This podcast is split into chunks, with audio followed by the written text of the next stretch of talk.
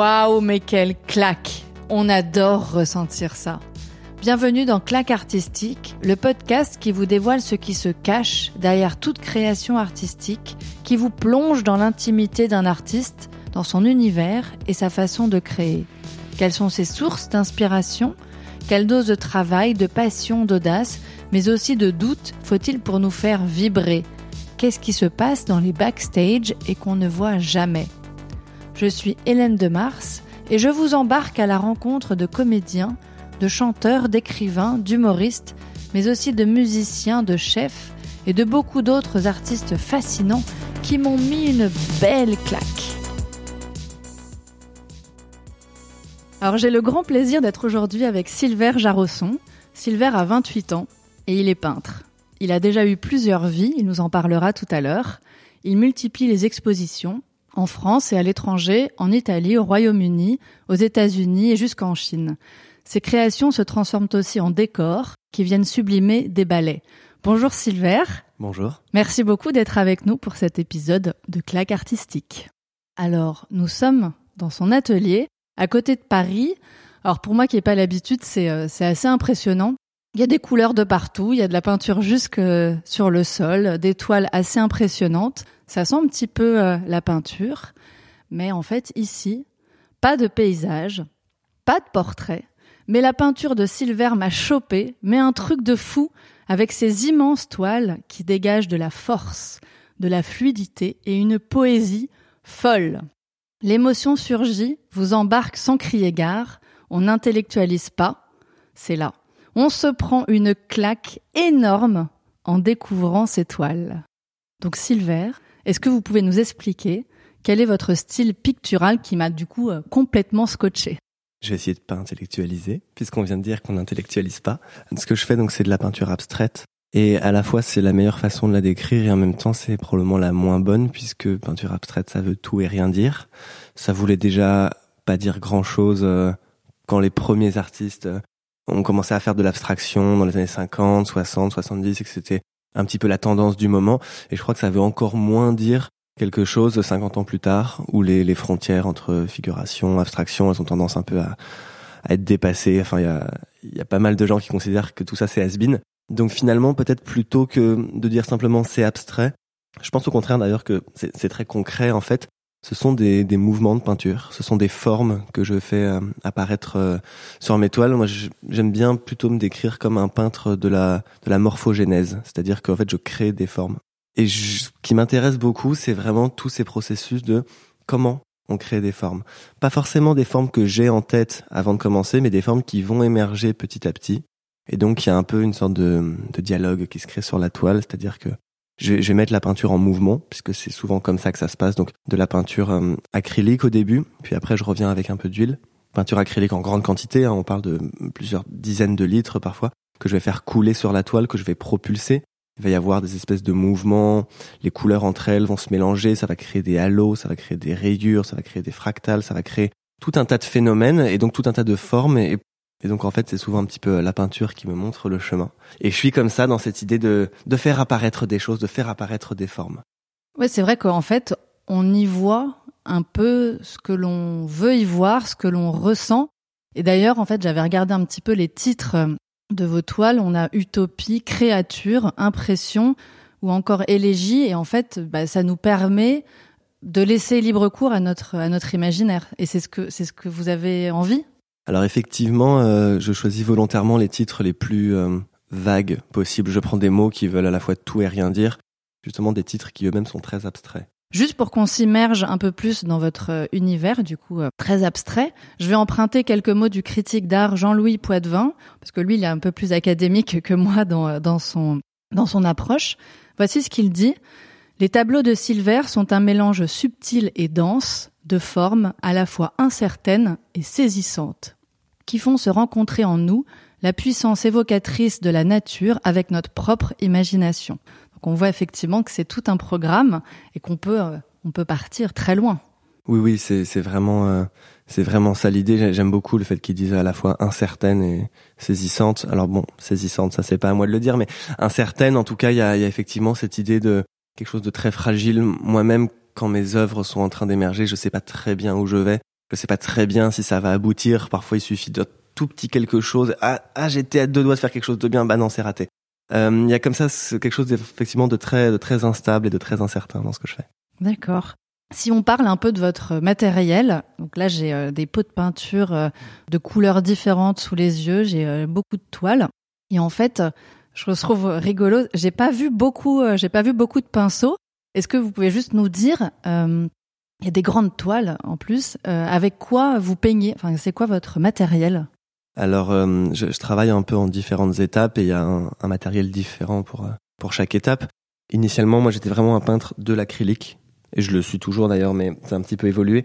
Euh, l'acrylique, donc c'est les grandes piles de pots qu'on qu'on voit ici. Hein, c'est des pots de 5 litres, 10 litres. Enfin, c'est puis il y en a partout parce qu'il faut d'énormes quantités d'acrylique, donc ça devient vite une espèce de déluge. On est obligé de bâcher complètement tout l'atelier, ah ça forme des, des croûtes de peinture qui s'accumulent. Enfin, c'est un, un truc complètement dingue.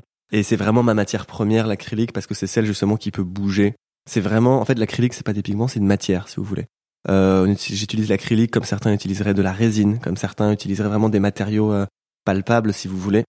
Une fois que l'acrylique elle est sèche, moi je réinterviens, je, je resculte un petit peu, j'efface certaines parties, j'en rajoute d'autres, enfin je j'oriente un petit peu ce que la peinture a fait émerger. Pour ça, j'utilise une ponceuse électrique une, ponceuse électrique. Très choquant. Je la vois pas, je la vois pas. Elle est juste là dans l'entrée. D'accord. Et en fait, la, la, ponceuse électrique, alors ça m'a mis des années euh, de faire ça parce qu'il faut oser quand même. Hein, le coup de, euh, je prends mon tableau et je décape tout. Faut, c'était un jour où ça n'allait pas du tout d'ailleurs. J'étais tellement, euh, tellement enragé, tellement désespéré parce que vraiment il y avait rien qui n'allait sur euh, dans ce que je faisais. Et je me suis dit, de toute façon, à quoi bon? Bon, je vais récupérer la toile quand même parce que ça coûte cher, hein, donc faut pas les, faut pas les jeter. Donc quand vraiment c'est raté, on repeint par dessus. Et au lieu de peindre directement, je me suis dit, je vais un peu la décaper quand même, parce qu'il y avait une grosse quantité de peinture, ça faisait un peu une, une surépaisseur. Et donc, euh, je prends la ponceuse et je décape tout, et là, oh, miracle. C'était dément. Hyper intéressant, des, des, espèces de textures qui apparaissaient, les couches de peinture rentraient les unes dans les autres, ça révélait ce qu'il y avait en fait en profondeur dans la peinture qui avait coulé, dans l'épaisseur de la couleur, si vous voulez. La, toile était transfigurée, tout d'un coup je me dis, mais là il y a un truc, mais c'est hyper intéressant. quoi. Donc je me suis mis vraiment à utiliser la ponceuse. Euh, alors j'en ai pris différentes. Maintenant il y a des petites, des grandes pour vraiment pouvoir travailler avec finesse, décaper certaines parties, en garder d'autres et faire apparaître comme ça en fait un peu comme un archéologue tout ce qui est enfoui, tout ce qui est en profondeur dans le tableau mais qu'on ne voit pas parce que c'est les couches qui sont en dessous. Et puis en fait une fois que je fais ça, je reviens encore un petit peu avec de la peinture à l'huile. Et là voilà les, pinceaux ils sont cachés mais il y a quelques pinceaux ici. Euh, ça m'arrive mais c'est très nouveau pour moi. Ça, ça paraît un peu absurde mais prendre un pinceau, avoir une palette, euh, c'est un truc ça fait voilà ça fait quelques années que je travaille là-dessus mais enfin c'est j'ai pas encore d'ailleurs tout à fait la technique euh, j'ai pas fait les beaux arts moi donc j'ai pas forcément toutes les les techniques euh, vraiment traditionnelles académiques. Donc d'abord la ponceuse et après le pinceau. Voilà, mais le, pinceau pour moi c'est un petit peu l'achèvement d'un processus et c'est encore très nouveau et ça me fait toujours un petit peu bizarre finalement de, de prendre un pinceau. Je suis pas encore tout à fait tout à fait naturel là-dedans.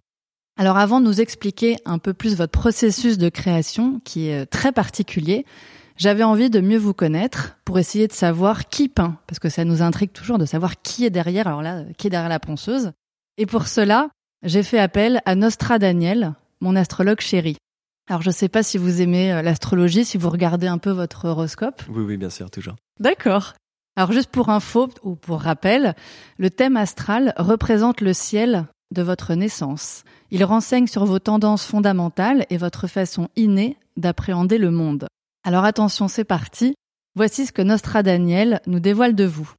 Alors Silver, vous êtes né le 23 mars 1993 à Paris à 13h05. Vous êtes bélier ascendant cancer. Nostra Daniel a tout de suite capté chez vous un désir profond du beau et du vrai.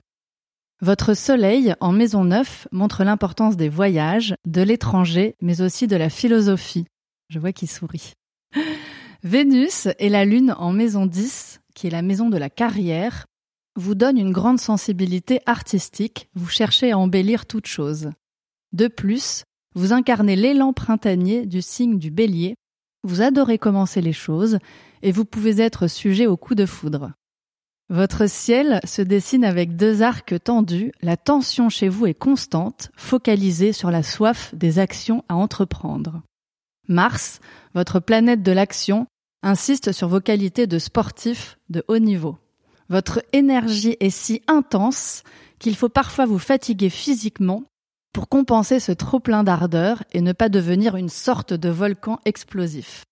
Il ne faut pas oublier votre intérêt pour les mystères et la divination, marqué par Pluton qui est dans le signe charismatique du scorpion.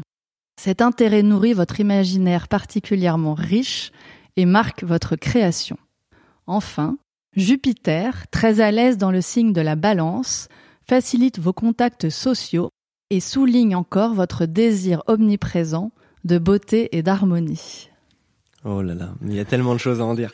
Euh, c'est impressionnant, c'est impressionnant vraiment. Euh, Elle est forte, hein, Nostra Daniel. Euh, non, surtout, je, je, je la remercie, c'est extrêmement flatteur. Enfin, j'avais presque envie de dire oui, c'est assez juste, puis après je me dis non, c'est trop.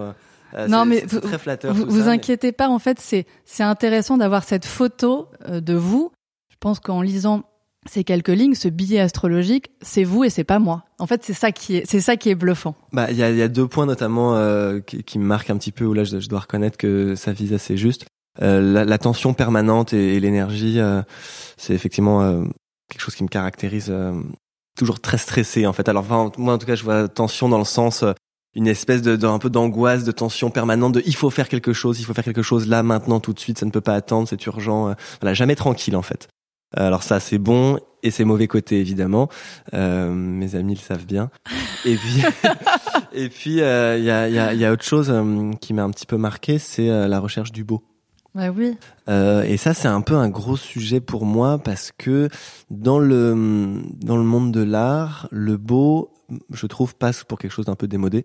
On sait depuis on déjà en a tellement besoin. un moment, on sait depuis Marcel Duchamp que voilà, l'art c'est pas la beauté. D'accord? Ça veut pas dire que ça doit être la laideur pour autant. Enfin, le beau peut être une composante d'une démarche artistique ou pas. Et en l'occurrence, elle est une composante de la mienne. Donc je suis un petit peu... Euh, voilà, c'est une thématique très forte pour moi. Je sais que je peux passer pour quelqu'un d'effectivement bah, d'un petit peu daté ou d'un peu démodé parce que je revendique justement la beauté dans mon travail. Je revendique même, c'est pire que la beauté, le lyrisme. Attention, gros mot. Bah euh, non. Le lyrisme. Ah, Pourquoi gros mot? Eh Bah non, mais je dis ça en plaisantant évidemment, mais euh, voilà, c'est pas forcément dans les tendances du moment, c'est pas forcément euh, ce qui est le plus recherché. En tout cas, c'est la seule chose que je sais faire. Je viens du monde de la danse classique, je viens du monde de l'opéra de Paris, puisque j'ai été apprenti, enfin élève danseur à l'école de danse de l'opéra de Paris. Et c'était une école du lyrisme, puisque même si là aussi il y a des évolutions, et eh ben le milieu de la danse, il reste encore très marqué par la danse classique. Et même dans l'univers contemporain, il y a encore cette empreinte du classique qui est extrêmement présente. Et on nous apprend le lyrisme. Et moi, je suis arrivé dans la peinture après tout ce, tout ce bagage, enfin avec tout ce bagage-là. Et je me suis mis à peindre avec lyrisme parce que je pense que ça correspond aussi un peu à ma personnalité. Donc, je suis dans une peinture qui voilà qui revendique une forme de beauté. Vraiment, c'est euh, c'est impressionnant et on voit bien ce ce lien entre finalement ce que l'on est profondément, ce que l'on a fait étant plus jeune, pour vous, euh, donc euh, l'école de danse de l'Opéra de Paris, donc vous étiez petit petit rat. Oui, c'est ça, c'est ce qu'on appelle les petits rats. Vous nous en parlerez un petit peu plus. Et puis ce que l'on fait aujourd'hui, finalement, il y a ce, ce fil rouge bah, du beau, euh, du lyrisme, et je pense que bah, ça nous quitte jamais. En fait, c'est ça qui, qui est assez bluffant. Ça, on peut pas échapper à ce qu'on ce qu'on est profondément. Je crois surtout en fait que la beauté c'est la meilleure façon de parler. Je pense qu'un tableau, lorsqu'il est beau, il vous impacte, il vous touche et il reste, il reste en vous. Donc euh, voilà, si je revendique la beauté, c'est aussi parce que c'est cette beauté-là qui, qui fera qui donnera de la force à mon travail. Et c'est ça, je pense qu'on adore aussi euh, trouver chez les artistes qui nous offrent ça. Ça nous sort de d'une sorte de quotidien qui parfois est un peu gris. Donc heureusement que les artistes nous envoient de la beauté, sinon ça serait euh, ça serait un peu triste. Du coup, on a très envie de savoir comment comment naissent vos tableaux. Est-ce que vous pouvez nous expliquer ce processus de création avec votre peinture du coup acrylique, euh, ponceuse et un petit peu de pinceau? Voilà, qu'est-ce qui se passe? Comment euh, comment ces tableaux euh, émergent? Ah, j'aimerais bien savoir ce qui se passe sur mes tableaux. Ce serait très intéressant. En fait, alors au, risque d'en décevoir certains, j'ai pas de source d'inspiration extérieure. Je sais qu'on a souvent un peu cette image de l'artiste qui va s'inspirer de, ce qu'il voit autour de lui, s'inspirer du monde, s'inspirer d'une rencontre qu'il va faire ou d'un voyage. Et je fonctionne pas du tout comme ça. Pour moi, l'inspiration, elle vient vraiment de la peinture elle-même. Donc en fait, euh, mon travail, c'est une espèce de petite bulle. J'aime bien le décrire un peu comme ça. C'est une petite bulle complètement à part, complètement fermée sur elle-même, où il se passe des choses. Il y a un tableau qui euh, donne naissance à un autre, qui donne lui-même naissance à une nouvelle série, qui va donner naissance à la suivante. Je pense vraiment que mes tableaux, ils s'engendrent les uns les autres, un peu comme un arbre généalogique, si vous voulez. Je vais reprendre euh, ce qui s'est passé dans euh, tel tableau qui m'a beaucoup intéressé parce qu'il y a une partie du tableau où la peinture a coulé d'une façon très étrange et ça a donné. Vous, vous, parlez de peinture qui coule, mais juste du coup concrètement, enfin, elle coule, mais euh, elle coule de où, comment? Alors, mes tableaux, je les pose à l'horizontale. Sur les, les, piles de peau, là, ça sert à poser les tableaux dessus, en fait. Et donc, euh, le tableau est complètement à l'horizontale. Et après, j'ai des bouteilles de peinture acrylique que je dilue un petit peu avant avec de l'eau. C'est de la peinture à l'eau, hein, l'acrylique, pour qu'elle soit bien liquide. Très important que la consistance soit la bonne. Hein. Faut pas que ce soit trop liquide quand même. Faut pas que ce soit trop visqueux.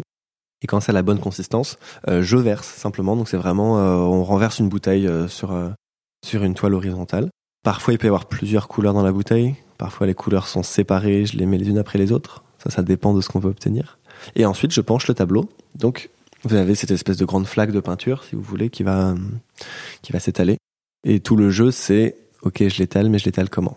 Je commence par la gauche, par la droite, je l'étale d'un coup, petit à petit, en tournant dans une seule direction. Tout est possible. Et à en, chaque en tournant, c'est-à-dire que c'est la, c'est la toile qui va, qui va tourner. Ah bah on peut par exemple, vous voulez créer un, un, mouvement en forme de spirale, bah vous tournez la toile petit à petit, et donc vous avez des couleurs qui vont elles-mêmes décrire des cercles, et vous allez avoir une espèce de forme en spirale qui va apparaître sur la toile. Vous voulez euh, des dégradés, quelque chose de très, de très fondu qui passe d'une couleur à l'autre? Vous mettez euh, vos deux couleurs à l'intérieur d'une même bouteille vous renversez sur la toile et après vous tirez euh, dans le sens euh, comment dire perpendiculaire au, à votre premier mouvement et ça va vous faire un dégradé. Ce sont des mouvements très simples, qui soient bien faits quand même. Enfin, il y a a quand même un peu un savoir-faire dans, dans l'exécution du geste. Mais c'est des mouvements très simples qui se combinent de façon très simple, puis qui donnent des choses extrêmement inattendues. C'est ça que j'adore. C'est ça le côté un petit peu magique. Ça surgit à un moment de la toile sans que vous ayez une complète maîtrise de ce que ça va faire. Alors, Vu que ça coule. Ah non, évidemment, je maîtrise pas tout, mais ça, heureusement. Et ce mouvement vient de votre euh, expérience aussi et lié à votre expérience de la danse? Initialement, il y avait un petit peu cette idée-là, effectivement. J'ai commencé à peindre euh, juste après avoir arrêté de danser. Et donc, euh, je faisais, moi, une espèce de, de lien intellectuel un peu évident de l'un à l'autre. C'était beaucoup aussi une question de ressenti, puisqu'en fait, je retrouvais dans la peinture, dans le fait de peindre, d'être comme ça concentré sur un tableau, un petit peu les mêmes sensations, le même état d'esprit que ce que je ressentais quand je dansais. Euh, voilà, on est très concentré, on est à la barre au cours de danse et on, on est complètement dans, un, dans une espèce de bulle intérieure focalisée sur ses mouvements. Donc il y a eu cette sorte de transition, voilà, de la danse à la peinture via le mouvement, mouvement du danseur, mouvement du peintre qui va trouver le, le geste exact pour déposer la peinture de telle façon pour obtenir telle forme qui va couler de telle façon, etc.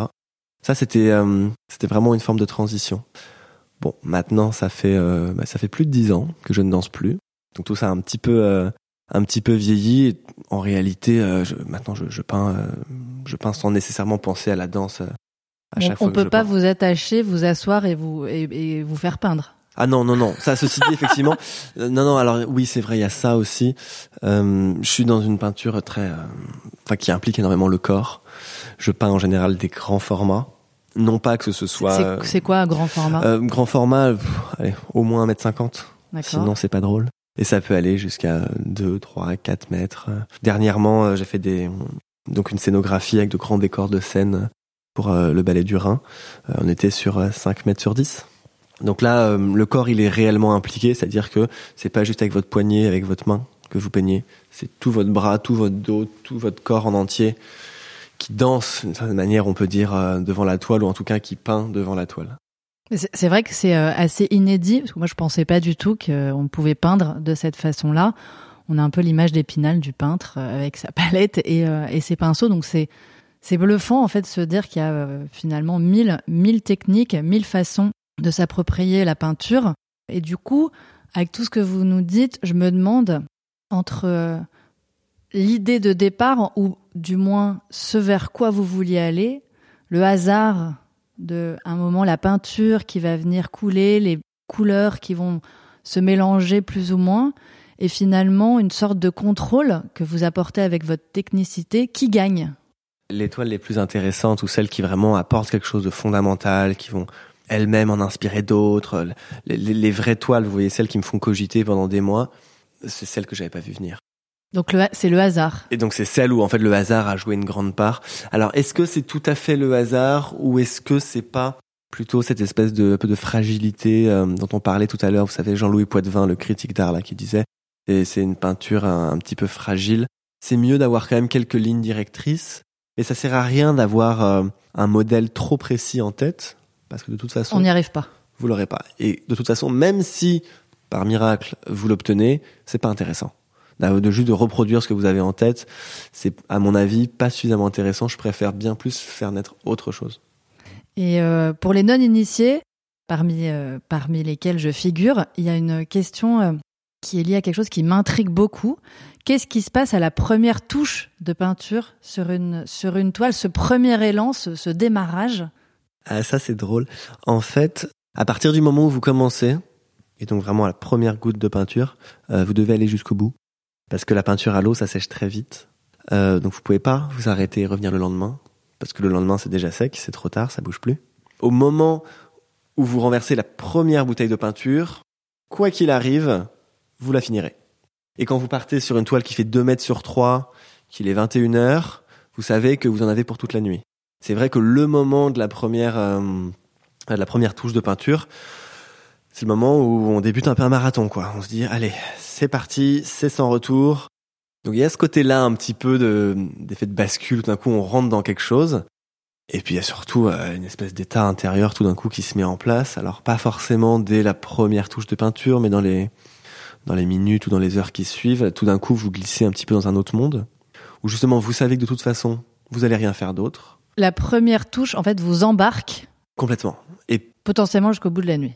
J'aime bien travailler la nuit parce que je trouve que justement on est un peu plus dans sa bulle, on est moins dérangé, tout ça. Donc c'est vrai qu'en général je commence dans la soirée à peindre et quand vous commencez dans la soirée, vous savez très bien que vous en avez jusqu'au matin. Donc, euh, donc une petite bascule comme ça qui s'opère dans un, un, autre monde. Et enfin, comment on sait que le tableau est fini? Ah ben on sait pas. Euh... non, non, alors là je vous arrête tout de suite. Non, non, on ne sait pas. Euh, avant... À un moment, on s'arrête. On a passé la nuit et on se dit euh, bon, là c'est bon. Enfin, comment on sait? Alors, comme je réinterviens avec la ponceuse et avec l'huile, euh, la, la partie, euh, la première couche de peinture acrylique, si tout n'est pas tout à fait comme je le souhaite, c'est pas grave. Je peux encore réintervenir. C'est pas définitif. Mais ce moment où vous arrêtez d'intervenir. Comme la peinture est très liquide et qu'elle bouge sur la toile, il y a un moment où en fait, on est obligé de pencher toute la toile d'un coup. On peut pas pencher que un côté de la toile. Elle est, elle est rigide. Donc, quand vous voulez changer quelque chose, c'est toute la toile qui va bouger. Et il y a quand même un moment où vous vous rendez compte que en bougeant, en continuant à bouger la toile, vous allez plus perdre que gagner. Non, parce qu'il y avait euh, un mot de vous que j'avais beaucoup aimé. C'était cette idée de, de recherche de jouissance picturale. Et je me demandais comment on sait que c'est atteint. Voilà, ça y est, ma toile est, ma toile est prête. Euh, ça vient beaucoup plus tard, ça. C'est même un truc qui est marquant, c'est à quel point je ne suis pas clairvoyant sur mon travail quand je suis en train de le faire. Il y a des moments où je suis complètement exalté par ce qui est en train de se passer sur la toile. Mais vraiment, quand je dis exalté, c'est je suis tout fou à l'atelier, je mets la musique à fond, j'en peux plus, je suis juste trop content parce que je me dis, ah mais j'ai fait un truc là, mais aujourd'hui, mais c'est dingue, mais qu'est-ce que c'est bon ce que je viens de peindre, mais c'est incroyable. Et en fait, une semaine après, je me dis, c'est complètement nul. Mais pourquoi j'ai fait ça? Et au contraire, il y a exactement l'inverse qui se crée parfois. C'est vraiment les matins où vous repartez de l'atelier, il est 8 heures du mat, vous en avez plein le dos, vous n'avez pas dormi de la nuit, et en plus, vous avez fait un truc nul. Vraiment, mais il y a rien à en tirer de ce tableau. Quoi. Vous avez passé votre nuit pour rien, à vous débattre, à patauger dans la peinture, il y a rien qui vient, c'est la cata. Quoi. Et vous revenez quelques jours plus tard. et là, waouh. D'un coup, vous dites, mais attends, mais ça, mais c'est un truc de dingue. Mais il manque juste telle touche à tel endroit avec de l'huile. Il suffit de rajouter ça, ça, ça, et ça va être un chef-d'œuvre. Je me rends compte qu'en fait, je suis pas du tout clairvoyant sur ce que je fais sur le moment. Il faut toujours un petit temps de décantation, d'adaptation. Je pense aussi c'est une façon un peu de nettoyer son regard, comme on dit, c'est-à-dire quand vous passez des heures et des heures face à un tableau, vous le voyez plus euh, de façon neutre. Vous êtes omnubilé par euh, un détail, mais pas par d'autres. Vous avez plus un regard objectif sur ce que vous faites. Et donc la fameuse euh, jouissance picturale là dont on parle, en général, elle vient plutôt euh, après coup. Vous nous avez dit que vous n'avez pas forcément de source euh, d'inspiration bien identifiée. Mais j'avais trouvé une phrase que qui est jolie. C'est Matisse, qui est un peintre que j'adore. Il disait N'attendez pas l'inspiration, elle vient pendant que l'on travaille.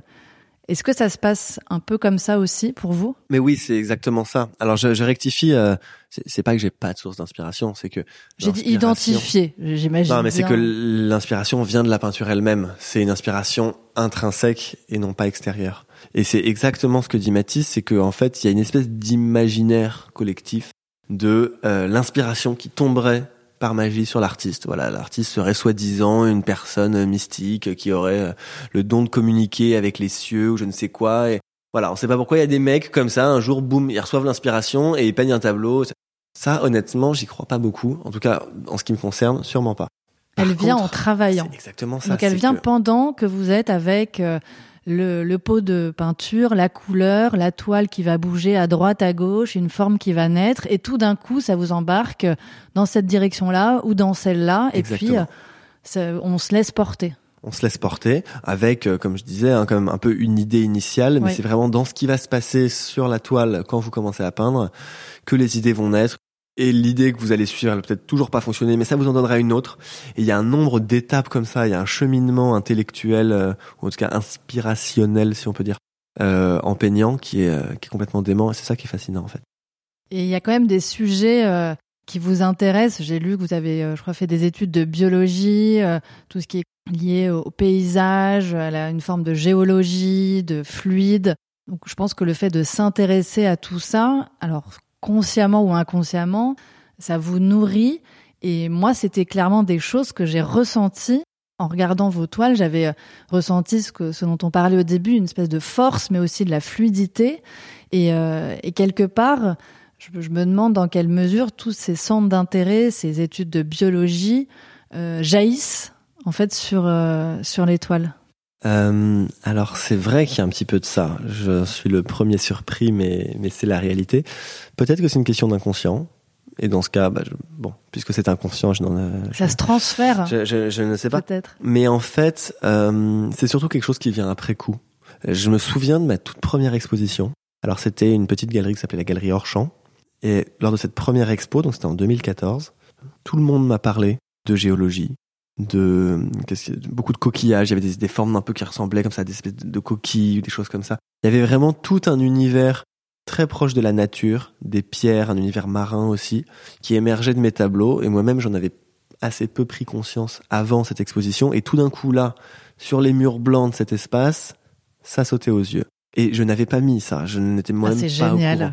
Et je trouvais ça fascinant. Et en plus, alors en 2014, j'étais moi-même encore étudiant, euh, donc je faisais un master en biologie. Donc bah effectivement, il y avait ce lien euh, un peu évident.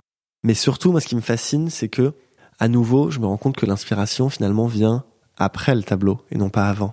En fait, ma peinture m'inspire énormément, mais c'est une fois que les œuvres sont finies, en les regardant, que tout d'un coup ça me dit beaucoup de choses. Et voilà, je vois vraiment beaucoup plus l'inspiration comme quelque chose qui vient après coup qu'avant. C'est pas euh, j'ai un univers intérieur extrêmement riche et je vais le mettre sur l'étoile. C'est plutôt je vais faire des toiles et ça va venir nourrir chez moi et chez les autres du coup un univers nouveau dans lequel on peut euh, s'enrichir. Et c'est vraiment euh, dans ce sens-là que je vois la démarche de l'artiste. D'abord le tableau, ensuite les idées. D'accord. Vous nous parliez euh, de musique aussi. Vous écoutez quoi dans votre euh, dans votre atelier oh, pendant que vous euh, peignez? Non, ça, ça dépend. Je, en général, je trouve que le classique est assez adapté, justement quand il faut passer des heures et des heures et des heures, un peu dans sa bulle, dans quelque chose d'assez méditatif. Le, le classique fonctionne bien.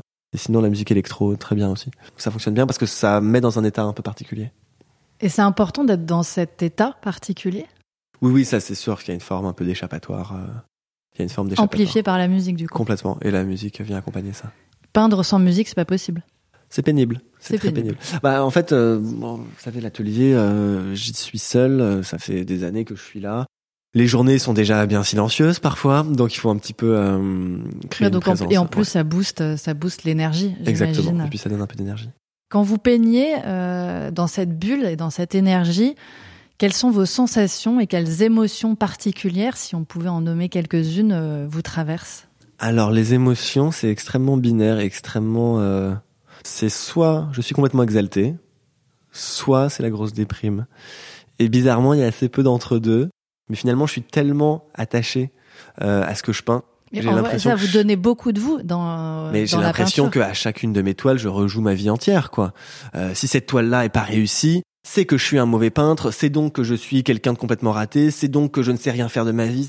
Je le prends complètement de façon perso. On retrouve la tension de Nostra Daniel dans ces moments-là. Voilà, et c'est à ce moment-là où que je disais, je suis quelqu'un d'extrêmement nerveux, en fait, de toujours très angoissé à l'idée de ce qui peut arriver, euh, comme si chaque jour fallait que je reprouve euh, dont je suis capable ou ce que je peux faire ou comment je dois être. C'est une espèce de une espèce de grosse angoisse euh, derrière tout ça.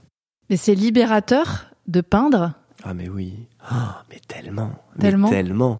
Ah non mais alors ça c'est un truc. Il y a un grand sourire. C'est un peu ce qu'on disait sur le fait qu'on bascule dans une autre dimension, c'est que à partir du moment où vous êtes dans la peinture, vous êtes complètement dans autre chose. Et vous êtes sur une forme de fragilité. Là aussi, on retombe un peu sur la fragilité tout à l'heure. Vous vous exposez énormément.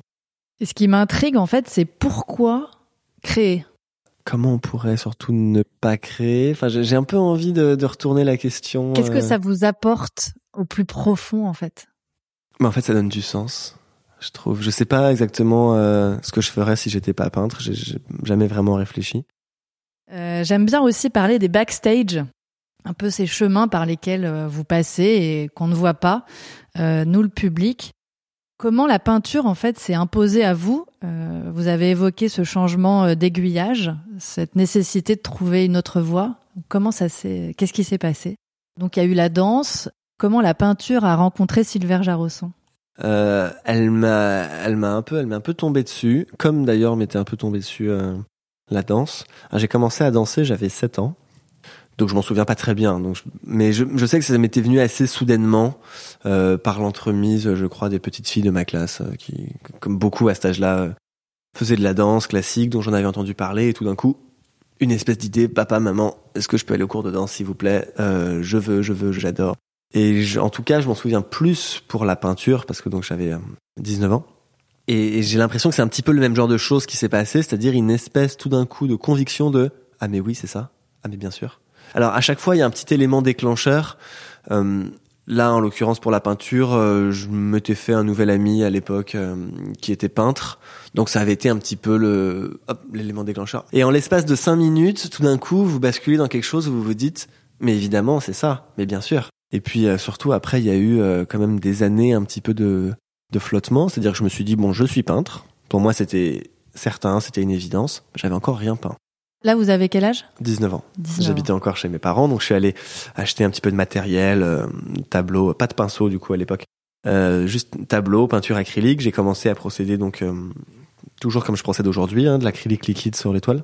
Les premiers tableaux, bon, c'était un peu la cata, beaucoup même, et ça a mis en fait très longtemps pour moi pour que les choses, je veux dire, se stabilisent un petit peu, pour avoir une idée précise de ce que je faisais, de pourquoi je le faisais, pour avoir des séries de tableaux qui sont un petit peu cohérentes il y avait un peu de travail, quoi. Donc toutes les premières années, euh, c'était quand même assez long. Je me, mais mais voilà, j'avais cette espèce de certitude de mais oui, mais oui, je suis peintre et et même si je galère, euh, je suis peintre quand même et vous verrez bien, ça va finir par marcher, ça va finir par venir. J'y arriverai. J'y arriverai, voilà. Quand vos toiles donc arrivent dans des expositions, quand vous faites des performances ou quand vos tableaux intègrent des collections comme celle du Mobilier National, ça doit être, enfin ça doit être un moment, ça va être joli comme moment.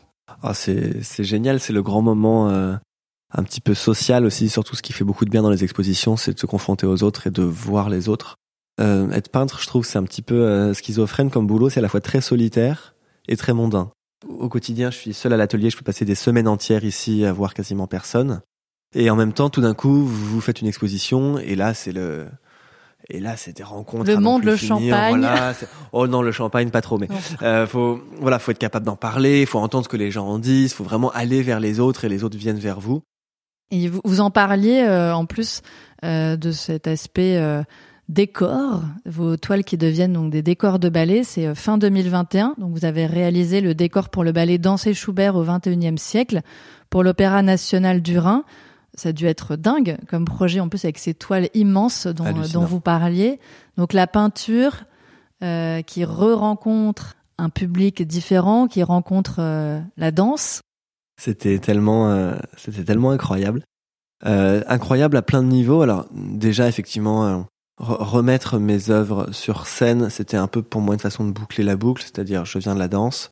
De cette danse a émergé une démarche de peintre, et finalement de cette démarche de peintre vont émerger des décors de scène et donc un retour à la danse. Et là, on la boucle est bouclée et on est sur quelque chose d'hyper cohérent. Et ça faisait en fait des années moi que je pensais comme ça à créer une scénographie.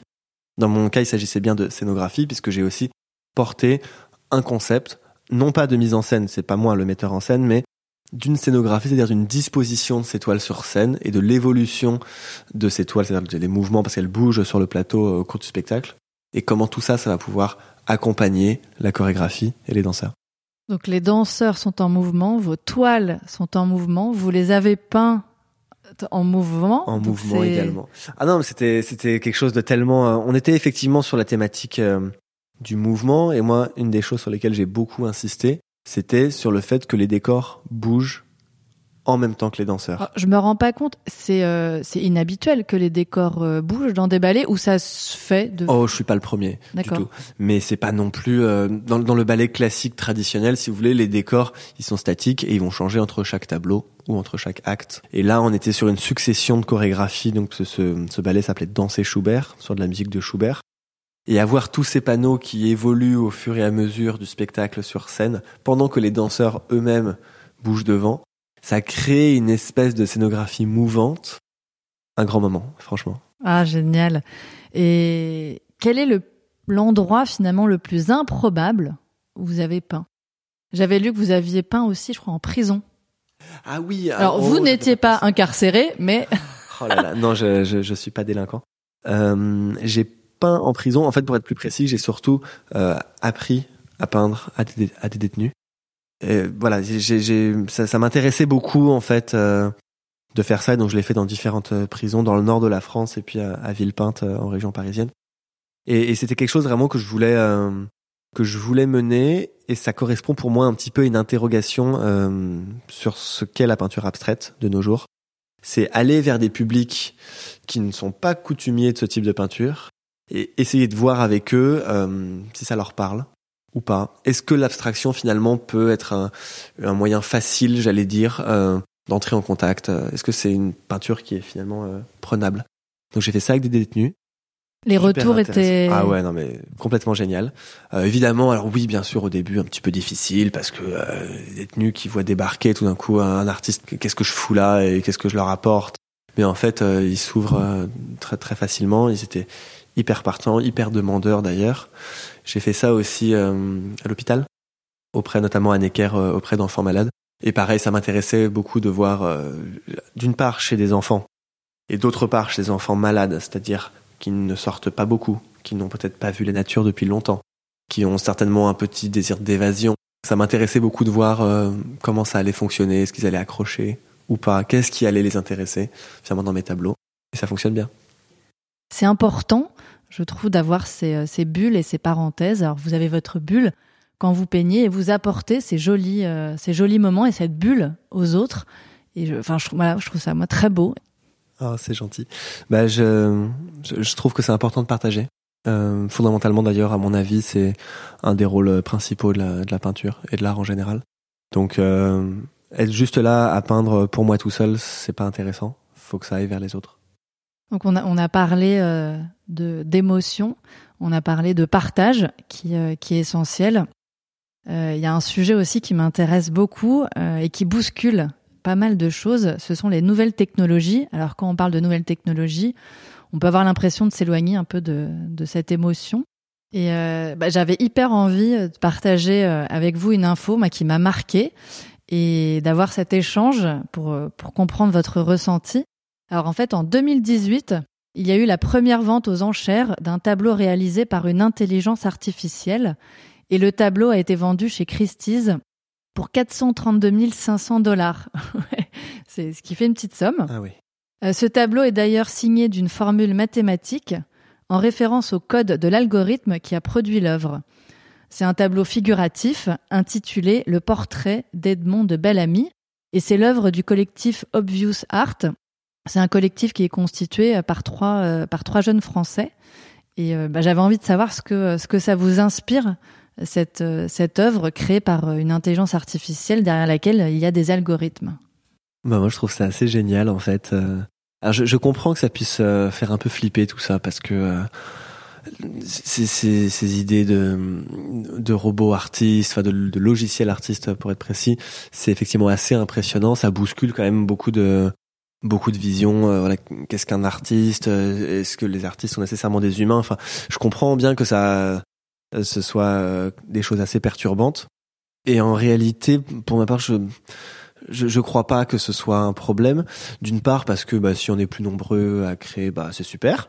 Euh, il en faut toujours plus. Il n'y a pas de problème avec ça. Donc si il y a des machines qui créent et des hommes qui créent, bah on sera plus nombreux à créer. Il n'y a pas de problème. Et puis par ailleurs, euh, j'ai un peu le j'ai un peu le sentiment que ça va stimuler les artistes en fait, euh, les artistes humains là je parle. Ce qui d'ailleurs a déjà, enfin, ça a déjà existé dans l'histoire. On cite toujours l'exemple de la photo. Euh, qui a du coup poussé la peinture, des choses différentes, qui ne soient plus une représentation euh, fidèle de la réalité. Et je me dis peut-être que bah, pourquoi pas, ça pourrait aussi devenir ça euh, euh finalement le futur de l'art, c'est-à-dire peut-être des machines euh, capables de de faire voilà de copier tous les tableaux tels qu'on les fait actuellement. Et du coup, nous humains obligés d'aller vers peut-être encore plus de subtilité, peut-être vers des choses que les machines ne seraient pas capables de faire. Alors je dis subtilité, mais ça pourrait être, euh, je sais pas quoi, complexité, ça pourrait être, enfin, d'aller vers voilà des des dimensions de la création artistique que les machines n'arriveraient pas à investir et que du coup nous on serait euh, finalement poussé à investir. Et donc je pense que c'est un petit peu euh, ça peut devenir une forme de stimulation pour la création artistique absolument passionnante même si effectivement ça va ça va secouer je pense. Enfin ça, ouais, ça, nous, ça nous interroge. quelques remous. Oui mais vous savez les, les, artistes et la technologie sont toujours un petit peu euh, courus après hein. enfin à la fois la technologie elle est utile à beaucoup d'artistes et en même temps la technologie elle nous a toujours un peu euh, volé notre boulot. Parce que là on parlait de la photo mais alors euh, que dire de l'impression couleur et puis que dire de enfin il y a toujours eu comme ça finalement des technologies qui sont venues nous remplacer. Et jusqu'à maintenant ça n'a pas été un problème au contraire. Et je pense qu'en fait ça le sera jamais ah c'est intéressant d'avoir euh, d'avoir votre point de vue. Et, en fait ça va encore plus loin car euh, là on parlait donc d'un tableau physique hein, que je peux prendre et que je peux accrocher euh, dans mon salon. Mais il y a aussi tout ce qu'on appelle œuvres numériques que l'on voit à travers des écrans. Alors l'écran d'une télévision l'écran d'un ordinateur. Et on sait que certaines de ces œuvres numériques euh, se, vendent parfois à des sommes astronomiques. Là, on peut parler de millions, euh, de millions de dollars. Donc ça, ça vous, ça vous évoque quoi? Beaucoup de choses. Je, sais que c'est un peu le grand sujet du moment et bon, honnêtement, je suis pas, je suis pas spécialiste là-dedans. Je j'ai pas un avis forcément pertinent. Mais euh, moi, ce qui me perturbe beaucoup dans ces histoires de NFT, c'est que je trouve pour l'instant le niveau artistique, si on peut dire, quand même très très discutable le fait que ces, ces certificats non euh, absolument inviolables là. Euh, oui, donc le, le, NFT, donc c'est le contrat de propriété qui est lié donc aux œuvres numériques. Et en fait ça ça permet euh, d'acquérir cette propriété, de le certifier. Et derrière il y a il y a ces fichiers.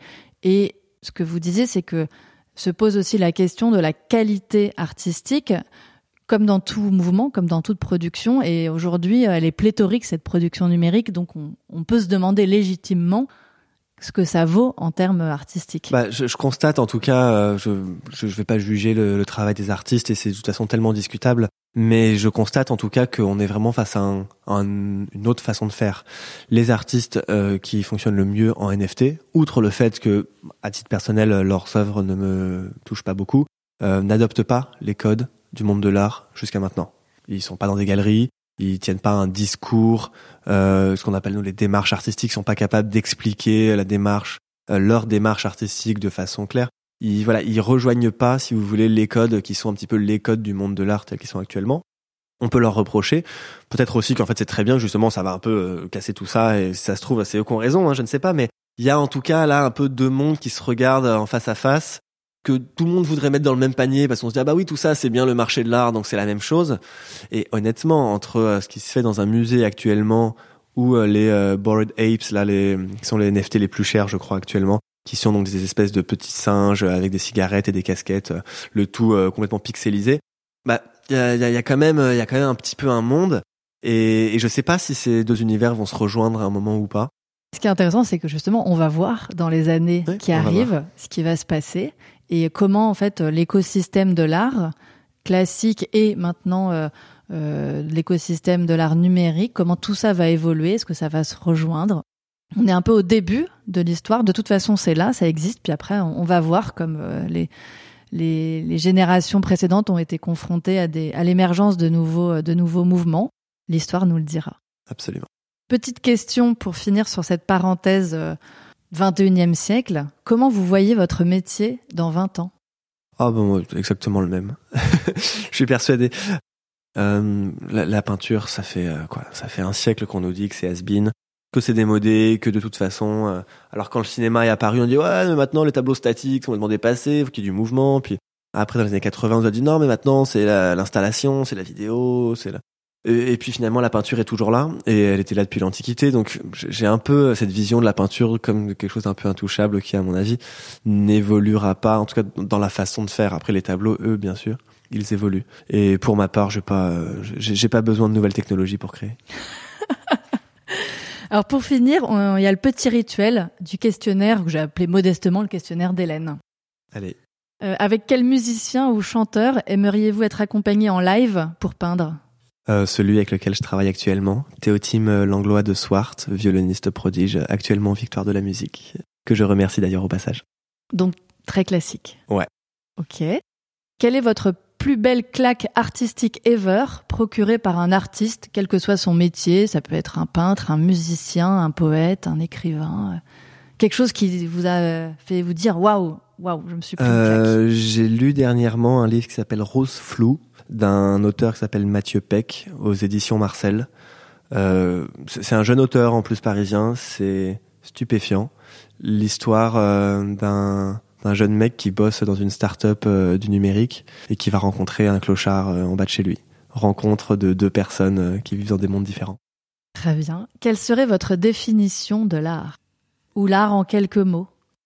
L'art en quelques mots, ça rejoint un petit peu ce qu'on disait sur les NFT, je, le fait que ce soit pas matériel, enfin pour moi l'art n'est pas matériel. L'art c'est une façon de faire circuler les idées entre les gens. Hein. Je le vois plutôt comme ça. Et enfin, le super pouvoir que vous aimeriez avoir. Voler, voler. Ah ça c'est sûr. J'ai rêvé un nombre de fois incalculable que je vole. Euh, euh, presque à chaque, enfin tout le temps. Voilà, j'ai besoin de voler. Je rêve que je vole. Je voudrais voler. Oh bah c'est joli comme euh, comme mot de la fin. merci beaucoup à Silver de nous avoir embarqués dans cet univers pictural que je trouve absolument lyrique d'avoir levé le voile sur votre façon de créer.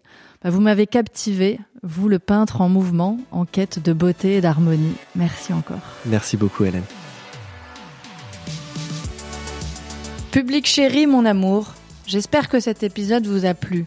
Pour que de plus en plus d'artistes incroyables viennent nous parler, il faut faire un max de bruit autour de claques artistiques. Sur les plateformes d'écoute, notez 5 étoiles le podcast et prenez une petite minute pour laisser un avis c'est un soutien essentiel pour nous. Pour les backstage et m'envoyer des mots doux, direction Instagram et le compte clac.artistique. Merci à tous!